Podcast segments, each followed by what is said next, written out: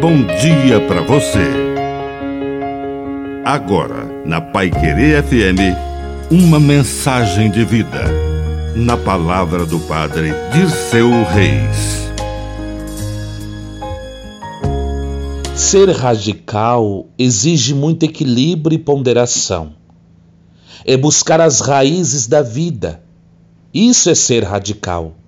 Uma pessoa com raiz como aconteceu com aquele tal de Levi na Bíblia, também conhecido como Mateus, que estava no seu trabalho de todos os dias cobrando impostos. E Jesus pede uma mudança radical. Olha nos seus olhos e diz: segue-me. Ele não pensou no que ainda teria que fazer e foi radical. Levantou-se e seguiu Jesus. O radicalismo é uma forma de desequilíbrio, assim como o fundamentalismo.